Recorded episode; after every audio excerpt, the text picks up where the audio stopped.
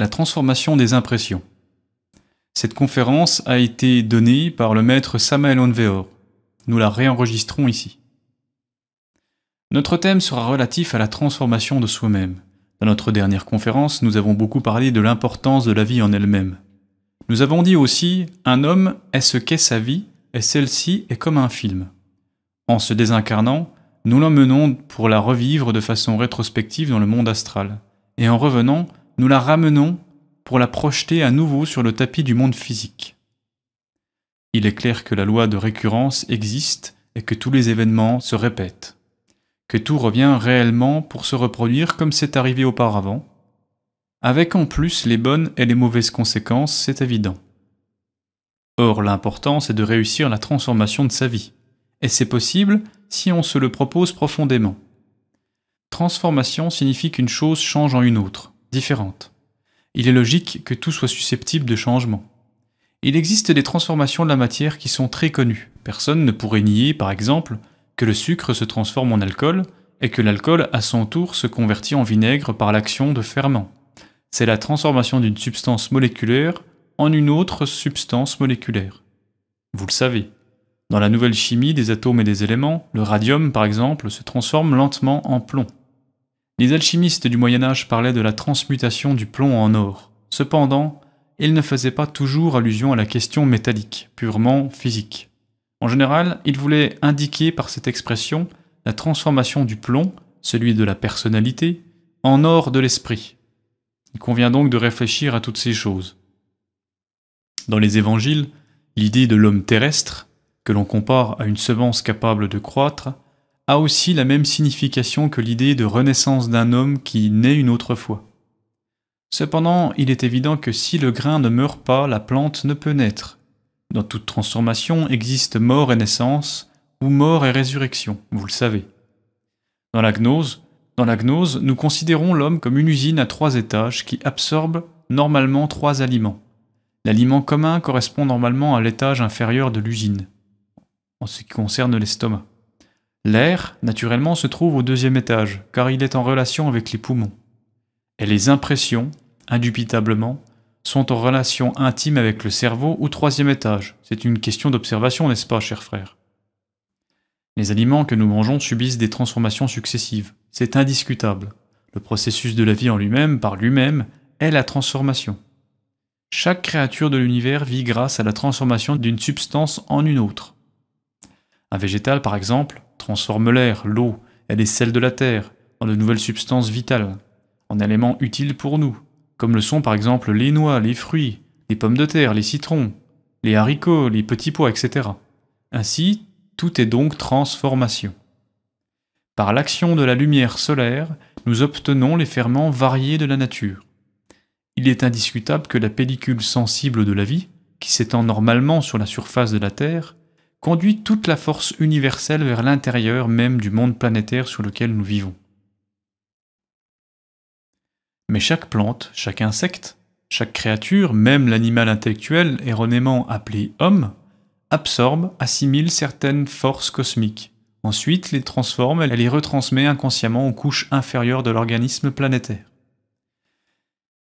Ces forces, transformées, sont en intime relation avec toute l'économie de cet organisme planétaire sur lequel nous vivons. Indubitablement, chaque créature, selon son espèce, transforme des forces déterminées qu'elle retransmet ensuite à l'intérieur de la Terre pour l'économie du monde. Les autres créatures, les différentes espèces, les plantes, etc., accomplissent aussi la même fonction. En effet, en tout, il existe une transformation, ainsi, l'épiderme de la Terre est un organe de transformation.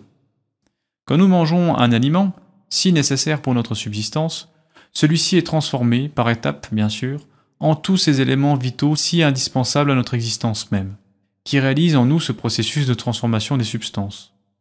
Le centre instinctif. Comme ce centre est sage. Réellement, nous sommes étonnés de la sagesse de ce centre. La digestion en elle-même, mes chers frères, est une transformation. Tout le monde peut voir que la nourriture prise par l'estomac, c'est-à-dire la partie inférieure de cette usine à trois étages qu'est l'organisme humain, se transforme. Si un aliment par exemple passait par l'estomac sans se transformer, l'organisme ne pourrait assimiler ses principes, ses vitamines, ses protéines. Cela provoquerait simplement une indigestion. Ainsi donc, nous allons peu à peu réfléchir à cette question et nous allons comprendre la nécessité de passer par une transformation. Il est clair que les aliments physiques se transforment. Il y a quelque chose qui nous invite beaucoup à la réflexion. Il n'existe pas de transformation adéquate par exemple pour les impressions. Dans les dessins de la nature proprement dite, il n'est aucunement nécessaire que l'homme transforme réellement les impressions. Mais un homme peut transformer lui-même ses impressions s'il possède, naturellement, une connaissance ésotérique profonde et s'il comprend le pourquoi de cette nécessité. Ce serait magnifique de transformer les impressions. La majorité des gens, comme vous l'avez vu sur le terrain de la vie pratique, croient que ce monde physique va leur donner exactement ce qu'ils désirent et ce qu'ils recherchent. Et voilà, mes chers frères, une terrible erreur. La vie en elle-même pénètre en tout dans notre organisme sous forme de simples impressions. Ce que nous devons comprendre en premier, c'est la signification de ce travail ésotérique en intime relation avec la question des impressions. Il est vrai que nous devons les transformer, et nous ne pourrions, réellement, transformer notre vie si nous ne transformions pas les impressions qui parviennent à notre mental. Il est donc urgent que ceux qui écoutent cette cassette réfléchissent à ce que nous sommes en train de dire. Ce que nous appelons la vie extérieure n'existe pas réellement. Et vous voyez que nous sommes en train de parler de quelque chose de très révolutionnaire, car tout le monde croit que le physique c'est réel. Mais si nous approfondissons un petit peu plus en réalité, ce que nous recevons à chaque instant, à chaque moment, ce sont de pures impressions. Lorsque nous voyons une personne qui nous est agréable ou qui nous est désagréable, la première chose que nous captons, ce sont des impressions de cette nature, n'est-ce pas? Cela, nous ne pouvons pas le nier. La vie est, pour ainsi dire, une succession d'impressions, et non, comme le croient beaucoup d'ignorants instruits, une chose solide, physique, de type exclusivement matériel. La réalité de la vie, ce sont ces impressions. Il est clair que l'idée que nous sommes en train d'émettre par le biais de cet enregistrement est certainement très difficile à saisir, à appréhender. Cela constitue un point crucial, très difficile à comprendre. Il est possible que vous êtes en train de m'écouter et que vous ayez la certitude que la vie que vous menez existe comme telle et non comme ses impressions. Vous êtes tellement influencé par le monde physique que vous pensez ainsi, évidemment. La personne que nous voyons assise là, par exemple, sur une chaise, avec tel ou tel vêtement de couleur, celle qui se nourrit plus loin, celle qui est si sérieuse, etc., c'est pour nous quelque chose de réel, n'est-ce pas? Mais si nous méditons profondément sur tout ce que nous voyons, nous arrivons à la conclusion que le réel, ce sont les impressions. Celles-ci, comme je l'ai dit, parviennent évidemment au mental par les fenêtres des cinq sens. Si par exemple nous n'avions pas Dieu pour voir, ni d'oreille pour entendre, ni le sens tactile pour toucher, ni l'odorat pour sentir, etc., on ne serait, ou ne serait-ce que le goût pour savourer les aliments qui entrent dans notre organisme, ce que nous appelons le monde physique existerait-il seulement pour nous? Bien sûr que non. Absolument pas. La vie nous parvient donc sous la forme d'impression, et c'est ici, et précisément ici, qu'existe la possibilité de travailler sur nous-mêmes. Avant tout, si nous voulons le faire, il faut donc comprendre le travail que nous devons faire. Si nous ne faisions pas correctement ce travail, comment pourrions-nous obtenir une transformation psychologique en nous-mêmes? Il est évident que le travail que nous allons réaliser sur nous-mêmes doit se faire sur les impressions que nous recevons à chaque instant, à chaque moment. Et à moins de le saisir, ou disons de le capter, nous ne comprendrons jamais la signification de ce qu'on appelle, dans le travail, le premier choc conscient. Le choc, en relation avec ces impressions qui sont tout ce que nous connaissons du monde extérieur, que nous recevons, que nous prenons comme si c'étaient les véritables choses, les véritables personnes, nous devons donc transformer notre vie et celle-ci est interne. Donc, en voulant transformer les aspects psychologiques de notre existence, nous devons évidemment travailler sur les impressions qui entrent en nous, c'est clair. Pourquoi appelons-nous le travail sur la transformation des impressions le premier choc conscient? Pour une seule raison, mes chers frères, pour une seule raison. Parce que simplement, c'est une chose qu'en aucune manière nous ne pourrions effectuer de façon purement mécanique. Cela n'arrive jamais mécaniquement. Il faut faire un effort autoconscient. Il est clair qu'un aspirant qui commence à comprendre ce type de travail commence évidemment pour cette raison à cesser d'être un homme mécanique servant exclusivement les intérêts de la nature, une créature absolument endormie qui n'est rien d'autre simplement qu'un employé de la nature au service de son économie à, elle, laquelle ne sert réellement en aucune façon les intérêts de notre propre autoréalisation intime. Si vous commencez maintenant à comprendre la signification de tout ce que nous sommes en train d'enseigner dans cette cassette, Si vous réfléchissez à présent à la signification de tout ce qu'on vous enseigne à faire par la voie, disons de l'effort individuel, en commençant par l'observation de soi-même, vous verrez sans doute, mes chers frères, que l'aspect pratique du travail ésotérique est totalement en relation avec la transformation des impressions, et ce qui, naturellement, résulte de celle-ci. Le travail, par exemple, sur les émotions négatives, sur les états d'irritation, sur cette question de l'identification, sur l'autoconsidération, sur les mois successifs, sur le mensonge, sur l'auto-justification, sur les excuses et sur les états d'inconscience dans lesquels nous nous trouvons, est totalement en relation avec la transformation des impressions, et ce qui en résulte. Il conviendra ainsi, mes chers frères, que, d'une certaine façon, le travail sur soi-même soit comparé à la digestion, au sens d'une transformation. Je veux que vous réfléchissiez profondément à cela, que vous compreniez donc ce qu'est le premier choc conscient. Il faut créer un instrument de changement au lieu d'entrer des impressions, ne l'oubliez pas. Si grâce à la compréhension du travail vous pouvez accepter la vie comme un travail réellement ésotérique, vous serez alors en état constant de rappel de vous-même. Cet état de conscience de soi vous mènera naturellement sur le terrain vivant de la transformation des impressions, et ainsi, normalement, ou pour mieux dire supranormalement, sur celui d'une vie différente, par rapport à ce qui vous concerne naturellement. C'est-à-dire que la vie n'agira plus sur vous tous, mes chers frères, comme elle le faisait auparavant. Vous commencerez à penser et à comprendre d'une manière nouvelle, ce qui est, bien sûr, le début de votre propre transformation. Parce que tant que vous continuerez à penser de la même manière, à prendre la vie de la même manière, il est clair qu'il n'y aura aucun changement en vous. Transformer les impressions de la vie, c'est se transformer soi-même. Et seule une manière de penser totalement nouvelle peut l'effectuer. Alors tout ce travail consiste donc exclusivement en une forme, disons, radicale de transformation. Si on ne se transforme pas, on n'obtiendra rien. Vous comprendrez que la vie exige naturellement que nous réagissions continuellement. Toutes ces réactions forment notre vie, notre vie personnelle. Changer notre vie n'est pas simplement changer les circonstances purement extérieures, c'est changer réellement nos, propres réactions. Et si nous ne voyons pas que la vie extérieure nous arrive comme de simples impressions, qui nous obligent sans cesse à réagir d'une manière, dirons-nous plus ou moins stéréotypée, nous ne verrons pas où commence le point qui, réellement, rend notre changement possible et où il est possible de travailler. Si les réactions qui forment notre vie personnelle sont presque toutes de type négatif, alors notre vie sera aussi négative. La vie consiste principalement en une série successive de réactions négatives que l'on donne sans cesse en réponse aux impressions qui parviennent au mental. Ensuite, notre tâche consiste à transformer les impressions de la vie, afin qu'elles ne provoquent pas ce type de réactions négatives auxquelles nous sommes tant accoutumés. Mais pour y arriver, nous devons nous auto-observer d'instant en instant, de moment en moment. Il est donc urgent d'étudier nos propres impressions. Ensuite, on peut laisser ou non les impressions parvenir à notre mental d'une manière mécanique, négative. Si on ne les laisse pas faire, cela équivaut à commencer à vivre plus consciemment. C'est-à-dire qu'on peut se permettre, s'offrir le luxe de laisser les impressions nous arriver mécaniquement. Mais si on ne commet pas une telle erreur, si on transforme nos impressions, on commence alors à vivre consciemment. C'est pour cela qu'on parle de premier choc conscient. Le premier choc conscient réside précisément dans la transformation des impressions qui parviennent au mental. Si on ne parvient pas à transformer les impressions qui arrivent au mental, au moment même de leurs entrées, on peut toujours travailler sur leurs résultats et empêcher, c'est clair, qu'elles produisent leurs effets mécaniques qui sont généralement toujours désastreux à l'intérieur de notre psyché. Tout cela requiert d'avoir un sentiment défini, une vibration définie pour le travail, une valorisation de l'enseignement. Cela signifie que ce travail ésotérique, gnostique, doit se faire du point où entre les impressions et à partir duquel elles sont reparties à leur place habituelle dans la personnalité pour provoquer les anciennes réactions. Je veux que vous arriviez à comprendre un petit peu plus. Je vais essayer, disons, de simplifier afin que vous puissiez comprendre. Je vais prendre un exemple. Si nous jetons une pierre dans un lac cristallin, nous voyons qu'elle produit des impressions dans le lac.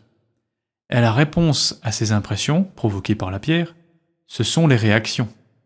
Celles-ci se manifestent sous forme d'ondes, qui vont du centre à la périphérie, n'est-ce pas? Eh bien maintenant, chers frères, appliquez cet exemple au mental. Imaginez-le, un moment, comme un lac. Soudain apparaît l'image d'une personne. Cette image est comme la pierre de notre exemple, elle arrive au lac du mental. Alors le mental réagit sous forme de réaction. Ce sont les impressions qui produisent l'image qui arrive au mental. Les réactions sont la réponse à ces impressions. Si vous lancez une balle contre un mur, le mur reçoit l'impression. Et alors vient la réaction qui consiste donc en ce que, inconsciemment, la balle retourne vers celui qui l'a envoyée. Bon, il se peut qu'elle n'y arrive pas directement, mais de toute manière, la balle rebondit et c'est une réaction, n'est-ce pas? Le monde entier est formé par des impressions. Par exemple, nous parvient l'image d'une table. C'est une image qui arrive à notre mental à travers les sens. Nous ne pouvons pas dire que la table est venue, que la table s'est mise dans notre cerveau, cela serait absurde. Mais par contre, l'image de la table nous est parvenue. Alors notre mental réagit immédiatement en disant c'est une table, elle est en bois, ou elle est en métal, etc. Je crois que vous, que vous me comprenez, n'est-ce pas? Mais cependant, il y a des impressions qui ne sont pas très agréables. Par exemple, les paroles de quelqu'un qui nous insulte ne sont certes pas tellement belles à ce qu'on dit, n'est-ce pas? Pourrions-nous, disons, transformer les paroles d'une personne qui nous insulte? Non. Les paroles sont ce qu'elles sont. Alors, que pourrions-nous faire? Transformer les impressions que nous produisent de telles paroles? C'est possible, en effet. Et l'enseignement gnostique nous enseigne à cristalliser la seconde force, c'est-à-dire le Christ en nous, grâce à un postulat qui dit il faut recevoir de bonne grâce les manifestations désagréables de nos semblables. Voilà donc la manière de transformer les impressions que produisent en nous les paroles d'une personne qui nous insulte. Recevoir de bonne grâce les manifestations désagréables de nos semblables. Ce postulat nous conduira naturellement à la cristallisation de la seconde force, c'est-à-dire le Christ en nous. Il fera que le Christ vienne en nous. C'est un postulat sublime, ésotérique à 100%. Or, si nous ne connaissons que les impressions du monde physique, alors le monde physique proprement dit n'est pas aussi externe que les gens le croient. C'est avec juste raison qu'Emmanuel Kant a dit l'extérieur est l'intérieur. Donc si c'est l'intérieur qui compte, alors nous devons transformer l'intérieur, les impressions sont intérieures. Ainsi tout ce que nous voyons, tous les objets, les choses existent à l'intérieur de nous sous forme d'impressions. Si par exemple nous ne transformons pas les impressions, rien ne changera en nous. La luxure, la convoitise, la haine, l'orgueil, etc., existent sous forme d'impression dans notre psychisme, et elles vibrent incessamment. Et les résultats mécaniques de ces impressions, ce sont tous ces éléments inhumains que nous portons en nous, normalement nous avons appelés moi, et qui, dans leurs ensembles, constituent le moi-même, le soi-même, n'est-ce pas? Supposons qu'un individu, par exemple, voit une femme provocante et qu'il ne transforme pas ses impressions. Le résultat sera que celle-ci, de type naturellement luxurieux, feront naître en lui le désir de la posséder. Ce désir est le résultat mécanique de l'impression reçue. Et ce désir va se cristalliser, va prendre forme dans notre psyché. Il se convertit en un agrégat de plus, c'est-à-dire en un élément inhumain, en un nouveau moi de type luxurieux qui vient se joindre à la somme qui existe déjà, des éléments inhumains qui, dans leur totalité, constituent l'ego, le moi-même, le soi-même. Mais nous allons donc continuer à réfléchir. En nous existe la colère, la convoitise, la luxure, l'envie, l'orgueil, la paresse et la gourmandise. La colère, pourquoi? Parce que beaucoup d'impressions sont arrivées en nous, à l'intérieur de nous, et nous ne les avons jamais transformées. Donc, le résultat mécanique de ces impressions de colère, ce sont les moi qui existent encore, qui vivent dans notre psyché, et qui nous font donc constamment ressentir l'irritation. La convoitise. Indubitablement, beaucoup de choses ont éveillé en nous la convoitise. L'argent, les bijoux, les choses matérielles de toutes sortes, etc. Réellement, ces choses, ces objets sont parvenus en nous sous forme d'impressions. Nous avons commis l'erreur de ne pas avoir transformé ces impressions en une chose différente. Par exemple, en admiration pour la beauté, ou en altruisme, ou en joie pour le propriétaire de telle ou telle chose, enfin. Et alors? Eh bien, ces impressions non transformées se sont converties naturellement en moi de convoitise que nous portons maintenant en nous.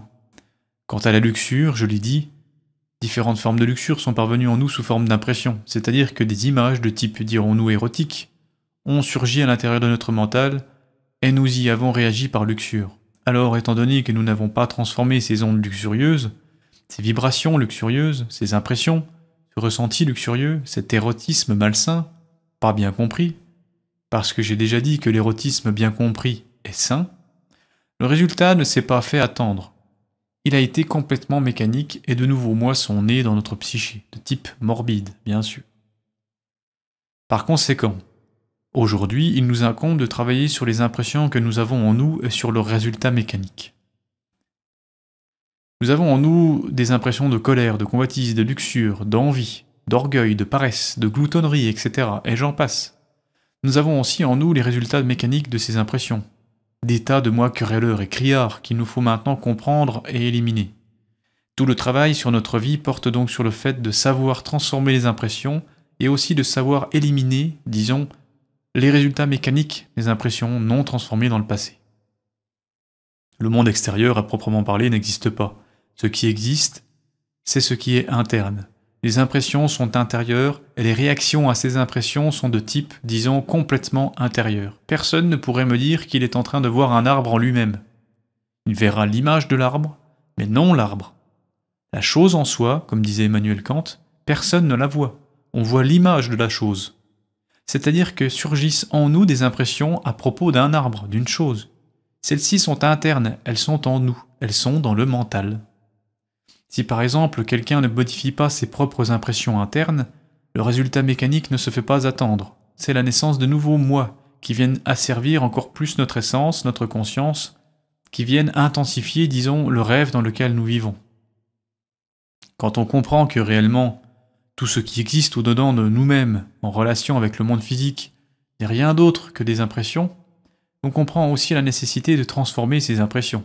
Et quand on le fait, il se produit une totale transformation de soi-même. Il n'y a rien de plus douloureux, par exemple, que la calomnie ou les paroles d'une personne qui nous insulte. Mais si on est capable de transformer les impressions que produisent en nous de telles paroles, eh bien celles-ci restent alors sans aucune valeur. C'est-à-dire qu'elles restent comme un chèque sans provision. Il est certain que les paroles d'une personne qui nous insulte n'ont pas plus de valeur que celles que leur accorde celui qui est insulté. Si la personne qui est insultée n'accorde pas de valeur à de telles paroles, celle-ci reste sans valeur, je répète, même si je suis fatigué, elle reste comme un chèque sans provision. Quand on comprend cela, on transforme alors les impressions occasionnées par ces paroles en quelque chose de différent. En amour, par exemple, en compassion pour la personne qui insulte. Et naturellement, cela signifie transformation. Par conséquent, il nous faut transformer sans cesse nos impressions, pas seulement celles du présent, mais celles du passé.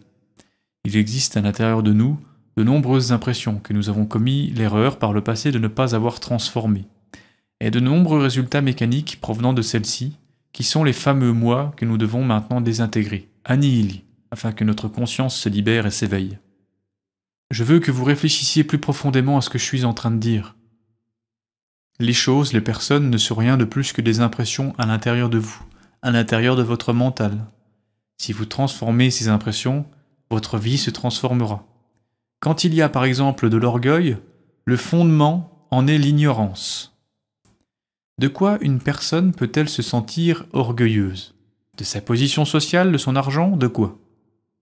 Mais si cette personne pense par exemple que sa position sociale est une question purement mentale, c'est une série d'impressions qui sont arrivées à son mental, des impressions sur son état social ou son argent, quand elle pense que cet état n'est rien de plus qu'une question mentale ou quand elle fait donc une analyse par rapport à l'argent, elle en vient à se rendre compte que celui-ci, en lui-même, existe dans son mental sous forme d'impressions. Les impressions que produit l'argent, bien sûr. Si elle analyse cela à fond, si elle comprend réellement que l'argent et la position sociale et tout le reste ne sont rien de plus que des impressions internes du mental, par le seul fait de comprendre que ce ne sont que des impressions du mental, il y a transformation de celle-ci, et alors l'orgueil tombe de lui-même, il s'écroule, et c'est l'humilité qui naît en nous, d'une manière très naturelle. Pour continuer ainsi avec ces processus de transformation des impressions, je poursuivrai avec quelque chose de plus. Si par exemple l'image d'une femme luxurieuse arrive au mental ou surgit dans le mental, cette image est une impression évidemment. Nous pouvons transformer cette image luxurieuse grâce à la compréhension. Il suffirait de penser que cette image est périssable, que cette beauté est par conséquent illusoire. Si nous nous souvenions en cet instant que cette femme doit mourir et que son corps va devenir poussière dans le tombeau, si avec l'imagination nous voyons son corps en état de décomposition à l'intérieur du sépulcre, cela serait plus que suffisant pour transformer cette impression luxurieuse en chasteté. Ainsi, par cette transformation, il ne surgirait plus, dans la psyché, de moi de luxure. Ainsi donc, il convient de transformer les impressions qui surgissent dans le mental au moyen de la compréhension. Je crois, mes frères, que vous allez comprendre que le monde extérieur n'est pas aussi extérieur qu'on le croit normalement. Il est intérieur, car tout ce qui nous arrive du monde n'est rien de plus que des impressions internes. Personne ne pourrait mettre un arbre dans son mental, ni une chaise, ni une maison, ni un palais, ni une pierre. Ce qu'il y a dans notre mental, ce sont que des impressions, c'est tout. Des impressions d'un monde que nous appelons extérieur, mais qui en réalité n'est pas aussi extérieur qu'on le pense. Il convient donc que nous transformions les impressions par la compréhension. Si quelqu'un nous flatte, nous fait des éloges par exemple, comment transformer la vanité que cet adulateur pourrait provoquer en nous? Il est évident que les éloges, les flatteries ne sont rien de plus que des impressions qui arrivent à notre mental, et que celui-ci réagit sous forme de vanité. Mais si on transforme ces impressions, la vanité devient impossible. Alors comment transformer les paroles d'un adulateur? Ces impressions causées par la flatterie, de quelle manière? Grâce à la compréhension, quand on comprend réellement qu'on n'est rien de plus qu'une créature infinitésimale qui vit dans un coin de l'univers, de ce fait, on transforme alors par soi-même de telles impressions de louange ou de flatterie en quelque chose de différent. On convertit ces impressions, disons, en ce qu'elles sont, poussière, nuage de poussière cosmique, parce qu'on comprend sa propre position. Nous savons bien que notre planète Terre est un grain de sable dans l'espace. Pensons à la galaxie dans laquelle nous vivons, composée de milliers et de millions de mondes. Qu'est-ce que la Terre? C'est une misérable particule de poussière dans l'infini. Et nous?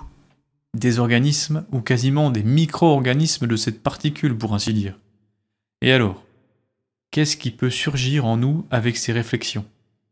L'humilité, bien sûr, et celle-ci, évidemment, peut produire une transformation des impressions relatives à la louange, à la flatterie, ou à l'éloge, c'est évident. Et comme résultat, nous ne réagirons pas de manière orgueilleuse, n'est-ce pas? Lorsque nous réfléchissons davantage à cela, nous voyons de plus en plus qu'une complète transformation des impressions est nécessaire. Tout ce que nous voyons à l'extérieur est à l'intérieur, mais si nous ne travaillons pas sur l'intérieur, nous allons sur le chemin de l'erreur, parce qu'alors nous ne modifierons pas notre vie. Si nous voulons être différents, nous devons nous transformer intégralement, et si nous voulons nous transformer, nous devons commencer par transformer les impressions. Voici la clé de la transformation radicale de l'individu. Dans la transmutation sexuelle elle-même, il y a une transformation des impressions. Quand nous transformons les impressions animales, bestiales, en éléments de dévotion, surgit alors en nous la transformation sexuelle, la transmutation. Je crois que vous m'avez compris et pour aujourd'hui, nous arrêtons donc cette partie de notre discours. J'espère que ceux qui écouteront cette cassette auront l'amabilité de l'analyser, de la comprendre.